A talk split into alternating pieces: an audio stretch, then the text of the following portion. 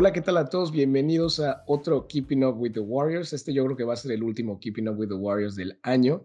Eh, me encuentro aquí con nuestra co-host de, la versión del podcast en inglés, Tania Rey, que de seguro la conocerán porque también ha sido invitada en la versión en español. Y bueno, Tania, ¿qué tal? ¿Cómo estás? Hola Fabio, pues muy bien. Eh, se me hace un poco extraño hablar en el podcast en español, pero bueno, ya sabes que me encanta y, nada, encantada de estar aquí otra vez en la versión español y a ver qué, qué, nos depara este episodio. Total, total. O sea, yo Keeping Up, como te comentaba, Keeping Up me encanta porque más o menos sabes por dónde entras a la conversación, pero nunca sabes por dónde vas a salir. Y, es lo que me gusta, ¿no? Creo que cuando introducimos esto al podcast eh, era la idea de Sergio, es la idea de Sergio, y, y me encantó porque creo que complementa mucho los episodios en profundidad que hacemos y siento que tocamos temas un poquito más fáciles de digerir. Entonces, para esa audiencia que no está tan especializada en política eh, y relaciones internacionales, a lo mejor de esta manera poco a poco empieza a entender ciertos conceptos, temáticas y nos conocen un poco más. Así que, Tania, yo creo que para empezar este Keeping Up with the Warriors, ¿qué te parece si comentamos un poco la manera tan graciosa que nos, nos conocimos, la verdad? Porque lo hemos hablado una vez, recuerdo en ese episodio que, que fuimos, eh, que hicimos de la OTAN, pero simplemente es que se me hace brutal nos conocimos tú y yo en un, en un debate de, de, estos de las Naciones Unidas que se organizan en Nueva York y luego nos dimos cuenta que estudiamos en la misma universidad, en Madrid. Sí, o sea, el mundo es un pañuelo, literalmente es esa expresión. Y además eh, no describiría las relaciones internacionales de otra manera, nada más que así, con, con, con esta manera en la que nos conocimos. O sea, al final en las relaciones internacionales estamos todos conectados y nos vamos encontrando allá donde vamos. Es increíble. Y es que luego en Bruselas nos volvemos a encontrar en uno de estos eventos de networking en la Embajada del Reino Unido. Que digo, ya medio sabíamos que estábamos en Bruselas, pero de repente nos vemos en ese evento y es como de claramente encuentras a gente que conoces por, por aquí o por allá. O sea, esto, lo que tú dices. Y creo que eso es algo muy curioso, ¿no? La burbuja europea, porque al final el mundo de las relaciones internacionales se concentra en varias ciudades y yo creo que una de ellas es Bruselas. Y pues la verdad que para, por lo menos para lo que es el mundo europeo, aquí es, es donde hay que estar. Sí, justamente en Bruselas conozco mucha gente, sobre todo de España, que, que, que está allí o, bueno, va allí a, a buscar eh, un poco, pues, eh, oportunidades, ¿no? Laborales, de prácticas, sobre todo. Y es que es verdad, está, en Bruselas está todo concentrado y al final nos acabamos encontrando todos allí. Es increíble. Sí, sí, sí, total. Y digo, también la parte, o sea, la parte laboral, de oportunidades en Bruselas es increíble, pero la parte ya también eh, social, eh, para divertirte, para salir. Está muy bien. Yo creo que es una ciudad que está muy infravalorada. Y bueno, pues ahora estás en España, ¿no? Te acabas de volver. Sí, eh, bueno, eh, yo he terminado ya las, las, prácticas que estaba haciendo en Bruselas. Bueno, me ha encantado porque, pues como hemos dicho, el tema, eh, la burbuja europea, he estado trabajando con proyectos europeos, pues un poco revisando las políticas de la Comisión, bueno, todo increíble. No sé, me ha encantado la experiencia allí. Y sí, bueno, ahora continuaré, continuaré buscando prácticas en Madrid, donde salga en Bruselas, Holanda, pues ya sabes, por Europa prácticamente. Claro, a donde te lleve el mundo, ¿no? Y estás buscando algo más tirando a la defensa, todo lo que tiene que ver con el mundo de la seguridad, ¿no? Más que nada. Sí, eh, sobre ah. todo seguridad y defensa y comunicación también me interesa mucho, me, me gusta mucho. Oye, pues te viene brutal, Warrior. Ah, algo que últimamente he pensado mucho es eso, ¿no? Que al final esto, a ver, obviamente es un, un, proyecto pues para hacer análisis y tal, pero no deja de ser comunicación política, de análisis, pasar la palabra y al final los proyectos así te empiezas a mover de una u otra manera. O sea, no sé si te diste cuenta que creo que la, la CIA tiene un podcast ahora. ¿Qué, qué, qué cojones? Sí, es, es increíble. Sí que es verdad, el mundo del podcast ha subido como la espuma. Y, y bueno, yo eh, por eso te digo que me encanta Warrior Diplomacy, me encanta hablar aquí porque al final es analizar un poco lo que está pasando y explicar un poco nuestro punto de vista también. Al final es una libertad pues que, que, te brinda para, pues, eh, para hablar sobre lo que tú piensas también de lo que está pasando. Es, es increíble. Sí, ¿no? Y hablando de puntos de vista, no sé si conocerás tú que hace poco salió un nuevo proyecto de un colega de nosotros que se llama John y habla sobre, sí, de hecho se llama Punto de Vista, su, su sitio, y es también como un podcast, me, me, me, contaba John que quieren también hacer artículos, o sea, porque creo que muchos de los que están en ese proyecto empezaron estudiando periodismo y luego hicieron un máster en geopolítica, uno que otro. Entonces, no nada más quieren hacer podcast, sino que también como en, como en visión global, que son artículos, son medios y está brutal, la verdad. Así que para los oyentes, si quieren también diversificar y escuchar más, eh, punto de vista está, está muy interesante. Y creo que otra cosa muy, muy guapa de estos proyectos es que puedes conectar y conocer gente del mismo mundo que no conoces físicamente o siquiera que estén en tu, en tu continente, ¿no? Y eso me encanta. O sea, yo creo que visión global, Tania también, es que qué curioso también estamos en visión global los dos. sí ¿Qué, qué, onda, no? De una u otra manera todo el mundo se, se conecta por ahí. Sí, al final es lo que has dicho también. Es increíble porque puedes conectar con gente, con personas que han estudiado o bueno, o que están relacionadas con, mm, con, lo que has estudiado tú o con lo que te interesa y están en la otra parte del mundo, o sea, al otro lado del océano. Eh, y bueno, es que eso es, es increíble. Eh, la manera en la que puedes conectar con, con estas personas y, compartir puntos de vista y conocer otros puntos de vista de alguna manera te abre mucho la mente. Sí, estoy de acuerdo. Y, y yo, de hecho, la gente de, de, Visión Global me encantaría conocerles en persona porque llevamos hablándonos dos años. Por la pandemia, tal, no se ha podido, pero les tengo un buen de cariños, estando haciendo proyectitos con ellos aquí y allá, todo el rato escribiéndote. O sea, al, al, al Diego, que es el director de, de Visión Global, le tengo un cariño increíble y nunca lo he conocido en persona y me encantaría, te lo juro. De hecho, yo a Argentina quiero volver porque Sergio está allá. De hecho, llevo allá viviendo que serán seis meses. Hoy, hoy se juega la final del, del Mundial, por cierto, a ver qué tal va yo no puedo apoyar porque llevo una maldición que equipo que, que apoyo, equipo que pierde. Entonces todo mundo me ha dicho, Fabio, hoy no apoyes a nadie. Y si eso apoya a los gabachos. Entonces, aquí para, sí. para, for the record, apoyo a Francia, pero para los que me conocen de verdad creo que saben a quién apoyo. Así que a ver qué tal. Pero Argentina está brutal. La verdad, vivía allá yo, que fue seis meses, y le, le agarré un cariño, un amor a esa tierra y me encantaría volver. ¿Tú dónde hiciste pues, tu Erasmus, Tania? Que eh, no creo que te he preguntado. Sí, no, yo en, lo hice en Francia, en mm. una ciudad cerca de Nantes. La verdad es que me encantó porque aprendí muchísimo francés, que era el objetivo que yo tenía, y la gente que conocí allí fue increíble. Me ayudaron mucho porque, bueno, es que además fui en época COVID, entonces fue un poco Hostia. duro porque sí, sí, sí, estaba todo cerrado, eh, había toque de queda a las 6 de la tarde no. en Francia. En tu Erasmus, sí. no, eso está horrible. Y, ah pero eh, es verdad que alguna fiestecilla sí había en alguna casa. Por motivos legales, a... eso es una broma. no, no, mentira, mentira. pero no, eh, al final, dentro de lo que cabe, estuvo muy bien. O sea, disfruté mucho y sobre todo aprendí muchísimo. Que sí, además sí, sí. La, la, universidad allí no tiene nada que ver con España y eso es algo que también quería experimentar, ¿no? Ver un poco cómo, cómo se estudia allí, eh, claro. la dinámica que, que llevan y, y me encantó. La verdad que estoy súper contenta. Oye, y también aprovechando el hecho de que los dos estudiamos en la U Universidad Rey Juan Carlos, ahora sí que ya acabamos nuestros estudios, ya no estamos ahí. ¿Qué, ¿Qué opinas? O sea, ahora sí que a nivel general, ¿cuáles son tus opiniones? Porque es una universidad, o sea, como simplemente para introducirla a aquellos que no, no conocen España o tal, la Universidad de Juan Carlos es una de las universidades más nuevas en, en Madrid. Tiene, tiene, ha tenido una que otra polémica porque la alcaldesa, la ex alcaldesa de Madrid hizo ahí un máster o aparentemente es un máster, y luego se destapó toda una trama que aparentemente no iba a clases y prácticamente le regalaron el título. Hubo un par de casos igual, y, y está eso, ¿no? Como que en, el, en la imaginación pública, eh, en la imaginación popular, la Universidad de Juan Carlos no es buena institución. Yo también estudié ahí, hice ahí mis estudios y la verdad es que me encantó. O sea, la verdad me la pasé muy bien, hice buenos amigos, creo que es una buena institución. Qué lástima que haya ese, ese caso, como los hay en todas las universidades en España. La Complu también tiene ahí sus cosas, la Autónoma estoy seguro que igual, pero sí. lamentablemente nos tocó a nosotros, ¿no? Entonces, ¿qué opinas tú de la Rey Juan Carlos? Sí, además fue al poco de entrar yo en la universidad, eso, había, eso ocurrió y al poco tiempo eh, empecé yo la carrera allí, pero claro, yo, o sea, yo elegí además eh, esa universidad porque eh, me, es eh, cercana a mi casa, o sea, puedo ir perfectamente en transporte sin problema y además porque está la carrera estudia en inglés y claro, eso es algo bastante bueno, o sea, es, sí, no es común en que España, te brinda, ¿eh? O sea, claro. el máster sí, pero que tus estudios de, de, grado sean en inglés no es, no es el caso. Sí, justamente, y me pareció muy interesante y por eso eh, empecé a estudiar allí. Lo que pasa que luego te das cuenta que es verdad que, bueno, yo no sé si tú habrás tenido algún problema allí, pero el tema organización, administración sí. es un poco malo. Sí, no, total. Sí, eh, o sea, al final se entiende que al ser una universidad pública ciertas cosas van un poquito más lento, ¿no? Lo que dices, cosas de palacio van despacio, es verdad, pero también te pones a pensar qué tan lentas pueden ir las cosas y van muy lentas.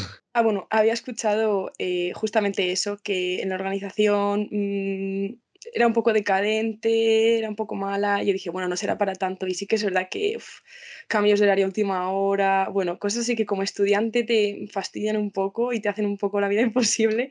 Pero por lo demás, eh, me gustó mucho. Y me gustó la iniciativa de la carrera en inglés, la verdad. Yo creo que es, te enseña un poco que tienes que tú em, saber defenderte, ser inteligente, o sea, arregla, eh, ¿Cómo, ¿Cómo se dice la expresión? Buscarte la vida. Así es. Sí, sí, buscarte mm. la vida y tú intentar ver cómo hacerle, porque inclusive ciertas clases son muy buenas y me encantaron, pero otras son muy malas. Y no, quiero, no quiero decir nombres, no quiero tal, pero hay uno que otro profesor que honestamente decíamos, pero ¿qué haces aquí? En plan, literalmente vengo a clase a desaprender.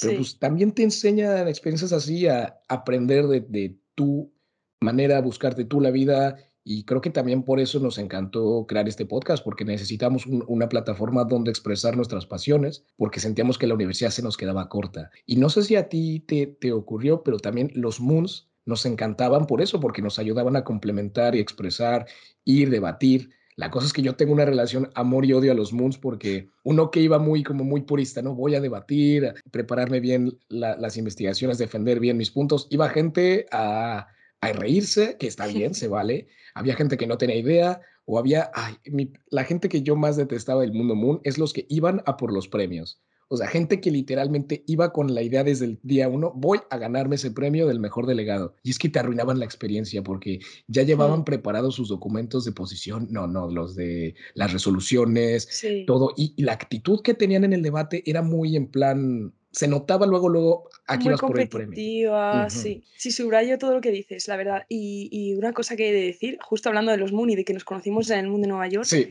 sí. Eh, la verdad es que el de la Rey Juan Carlos le da mil vueltas, lo hemos ah, dicho siempre. Y, no nos pagan, disclaimer total, no tenemos conexión ninguna con URJC Moon, pero sí, la verdad que inclusive los internacionales que no sé si llegaste a hacer uno que otro en, yo que sé, Londres o París, son buenos, pero el de la Juan Carlos es que en experiencia es brutal, es gigante. Las fiestas que se arman son las mejores, porque bueno, también obviamente en España son las mejores fiestas, eso ya viene de cajón, pero cómo lo organizaban, mis respetos. O sea, de verdad que, oyentes, si tú has estado involucrado en la organización del URJC Muntal, mis respetos, porque sí, la verdad, por más que uno tiene una relación, te digo, medio de amor-odio, hay que reconocer que la Juan Carlos, el Global Village me encantaba ponerte ahí hasta atrás en, en, la universidad con la comida de los países. Yo de repente a veces vuelvo a ver las fotos de ese tiempo y se las mando a Sergio, se las mando a Julio, que son compañeros míos también que estudiamos juntos y recordamos increíbles momentos, de verdad. Y, y fue hace años, o sea, yo empecé la universidad en 2016. ya fue hace tiempo, ¿sabes? Sí, sobre todo eh, lo mejor, bueno, es que todo está muy bien, pero lo mejor la gente que conoces allí, que te llevas como amiga, eh, bueno, amistades, pues eso que pueden ser para toda la vida, eh, increíble. La verdad es que la experiencia, un total, o sea, un completo muy bueno. ¿Y a ti nunca te ha pasado que ya más adelante en tu carrera te encuentras con esta gente que conociste en los Moons y es como de qué curioso, nos conocimos en un, A mí me pasa aquí en Bruselas, o sea, volviendo una vez más a Bruselas y su burbuja, conozco gente aquí que nos conocimos en un debate en Madrid hace cuatro años. Y es como cuando te preguntan, ¿y ustedes se conocen de antes? Me pasó ayer en una fiesta o hace dos, dos días en una fiesta. ¿De qué se conocen? De España. Sí, sí, nos conocimos en un debate de las Naciones Unidas, el mundo friki, ¿no? Y de hecho tengo un compañero en mi piso que siempre me está molestando, que dice, cuando voy a una fiesta contigo, siempre estás en una esquina hablando de relaciones internacionales con la gente de tu universidad. Y pues es verdad, pues es que es la burbuja europea y pues son las cosas que hablas. Ah, ¿qué opinas del escándalo de corrupción en el Parlamento, no sé qué. ¿No estará tu miembro del Parlamento involucrado? Ay, no. es que al final es súper interesante para la gente que ha estudiado relaciones internacionales o algo relacionado, que está en el mundillo, que le interesa. Al final es inevitable. Yo con mis amigos que han estudiado políticas, siempre terminamos hablando de políticas y, gente que ha estudiado otra cosa que no tiene nada que ver nos dice, jo, es que solo estáis hablando, siempre estáis hablando de lo mismo. Es que sois tan frikis que inclusive en un domingo se conectan en Skype y hablar de relaciones internacionales. Madre mía. Pero oye, cuando tienes pasión por algo, está brutal hacerlo una parte elemental de tu vida. O sea, yo creo que yo obviamente tengo otras cosas fuera de mis estudios y mis pasiones, pero me encanta y, yo creo que eso es lo que diferencia de... Lo escuché una vez en, en Instagram en uno de esos posts de Mr. Wonderful, que era como, no busques profesionales, busca apasionados, porque una persona apasionada se termina convirtiendo en un profesional, pero tiene ese valor añadido que tiene amor por lo que hace. Y cuando tú tienes esa, esa, ese elemento diferenciador, yo creo que hace tu vida más feliz y hace a tu, tu trabajo y tu, tu, la persona que te emplea también mejor, no sé. Sí, justo yo, yo pienso lo mismo, suena muy Mr. Wonderful, pero yo siempre he pensado, eh, si haces lo que realmente te gusta, al final yo creo que lo demás viene solo, ¿no? Si cuando, cuando tú le dedicas esa pasión a algo que te gusta, no lo sientes como un trabajo. Bueno, no debería de ser así, entonces... Claro. Ese es yo creo que el objetivo que todos perseguimos, ¿no? Hacer algo que nos gusta y que nos paguen por ello. O sea que ojalá, ojalá tengamos todos suerte en eso. Creo que, creo que hay un concepto bien interesante en japonés que se llama Ikigai. ¿Qué es eso? O sea, es como, son como un, un diagrama de Venn que, que, gira alrededor de tres, tres bloquecitos, ¿no? Uno es eso, que, que, seas bueno en ello, otro bloquecito es que te paguen por ello, y el último es que, que aporte algo positivo al mundo. Y en el centro está el Ikigai, o sea, si encuentras eh, conectar estos tres círculos, ya la armaste en la vida. ¿no? Eso es lo que todo mundo busca y digo, al final las oportunidades van siendo aquí o allá, ¿no? Tienes también que seguirlo y tal. A lo mejor no acabas donde quieres estar donde era tu sueño estar, pero pues no puedes evitar ir aprovechando oportunidades que te van saliendo, ¿no? Y volviendo una vez más a Bruselas, yo creo que este episodio va a, va a estar algo como Bruselas. Se me ocurre, Tania, la idea de llamar este episodio de Nueva York a Bruselas, porque creo que refleja un poco eso, ¿no? Que al final las oportunidades, las cosas que vas haciendo te van llevando a distintas ciudades, distintos círculos, y al final lo que importa es cómo aprovechas todo lo que se te va dando en la vida y para dónde lo llevas, ¿no? No importa dónde termines, si aprendes de dónde has estado y lo utilizas para donde quieres ir. Al final, en el mundo en el que nos movemos, uno puede moverse a, donde quiera. O sea, hay oportunidades donde, donde uno quiere, nada más que hay que encontrarlas, claramente. Sí, justo. Y fíjate que me da la sensación de que nos vamos a volver a encontrar en otra ciudad diferente, bueno, o en Bruselas. Estoy seguro, o sea, yo no sé, pues a lo mejor te quedas un rato en Madrid, vuelves acá o no, pero yo estoy seguro que o aquí o allá, obviamente volveremos a, encontrarnos, de verdad, ¿eh? Porque es eso. O sea, al final el mundo internacional es pequeñillo. Entonces, y teniendo un podcast y la gente lo, te lo juro que, que no estoy tampoco vendiendo aquí la camioneta, pero hice eh, para Young Professionals, ves que hicimos una simulación de la OTAN, ¿no? del Consejo Norteatlántico. Y tuve que grabar un video donde yo era como un, un analista de inteligencia para, pues, era literalmente como un mínimo de un día, ¿no? Pero bueno, o sea, de verdad súper procedimental. O sea, literalmente la gente que era como el secretario general era un pavo que trabaja en la OTAN. Entonces, en verdad no era como ir a debatir, era, era de verdad, esta es la crisis, cómo la OTAN o su consejo va paso por paso procediendo. Y estuvo súper guapo ese, ese ejercicio y me tocó a mí ser como un, un analista, ¿no? Entonces, de repente... Eh, avisa, no, no, no, ¿qué ha pasado? Algo no sé qué, nos ha llegado un comunicado y la gente rayada en plan de, de verdad. Y de repente sale sale ahí el video yo, que ha habido un ciberataque en, en Roma, que no sé qué. Y, había gente de mi, de mi carrera ahí que no sabían que yo iba a participar. Ellos, no jodas que es el Fabio ahí hablando. Unas risas. Pues una lástima que me lo perdiera porque me apunté, pero no pude ir al final. Así que sí, habría estado súper guay. Sido, hubieran sido risas. Pero bueno, a lo que quería ir con esto es que cuando grabamos ese, ese video, la chica que lo estaba organizando, que es la directora de, de, seguridad y defensa, María, eh, me estaba contando, es que se te da bien hablar a la cámara, no sé qué, lo has hecho antes y yo le dije, bueno, pues a ver, a la cámara como tal no, pero tenemos un podcast donde hablamos así, pues tienes que entender un poquito cómo expresar tus ideas, cómo hablar un micrófono, tal. Y, tal. Y me dice, ah, no jodas, ¿cómo se llama? Y yo, Water Diplomas y no sé qué. Y me dice, no jodas, le sigo en Instagram, no sé qué. Y yo, ¿en serio? Y, se me hace brutal, o sea, de una u otra manera, yo creo que pues ya el podcast no es chiquito, o sea, obviamente no es una monstruosidad que todo mundo que estudia esto nos conoce, pero ya hay gente aquí allá que, que es una referencia, por lo menos el Instagram, que creo que está guapo, y no lo sé, al final no, no sé si todo mundo puede ligar la cara al proyecto, pero me encantaría en un futuro, yo que sé, que estás ahí en el campo laboral o en una de estas conferencias y sale el tema y claro que sí, yo escucho Water Diplomacy. ¿Por qué no? Al final eso es súper bonito. Yo creo que eso es lo que más llena, ¿no? Eh, estar trabajando en algo, ponerle toda tu pasión, tu energía, tu tiempo y que llegue a gente o personas que conoces, o bueno, personas que no conoces, pero que en su momento te dicen, ah, sí, yo lo escucho, el, podcast me encanta, o sea, es un feedback, eso es increíble.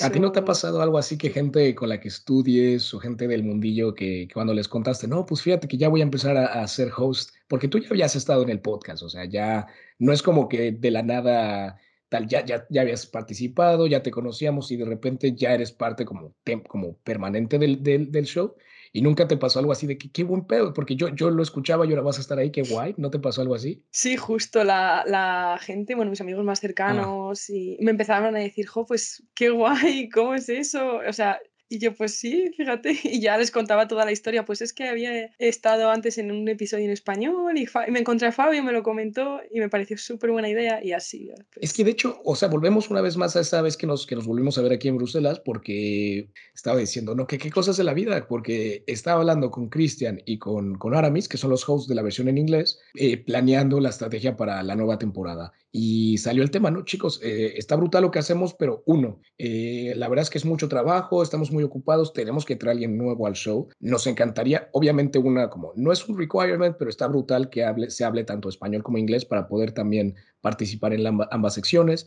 Y también decíamos, necesitamos tener una chica en el programa, somos puros hombres, no, esto no puede ser así. Y de repente fue como de, dame un segundo, hoy acabo de ver a Tania, ya fue, ya, ya vino a un episodio de Warrior, le encanta, estoy seguro que, que estaría contentísima de unirse, se lo voy a comentar. Entonces así literalmente, te lo juro Tania, que fuiste la primera persona que se me ocurrió en la cabeza. Así que de verdad, muchas gracias por, por unirte al, al show. O sea, honestamente creo que mientras más gente se una, las, las opiniones se diversifican, se amplían y al final está brutal conectar con gente del mundito. Sí, no, pues yo súper agradecida, siempre te lo digo y te lo seguiré diciendo de que hayáis contado conmigo porque sí, o sea, me encanta eh, pues eso, debatir sobre diferentes temas, sobre todo si seguridad y defensa, porque lo considero como muy mío, por así decirlo. Y bueno, siempre que se pueda aportar un poquito nuestro granito de arena, pues estupendo. Total, porque yo creo que, a ver, obviamente un podcast no, no cambia la estructura internacional, pero oye, si hay gente que le interesa, que hay gente que se está yendo en el bus o en el metro, punto A, punto B, te gusta escuchar cosas de lo que te apasiona. Y yo creo que también algo muy, muy interesante del, del fenómeno podcast es la gente que hace el proyecto, o sea, porque te pueden contar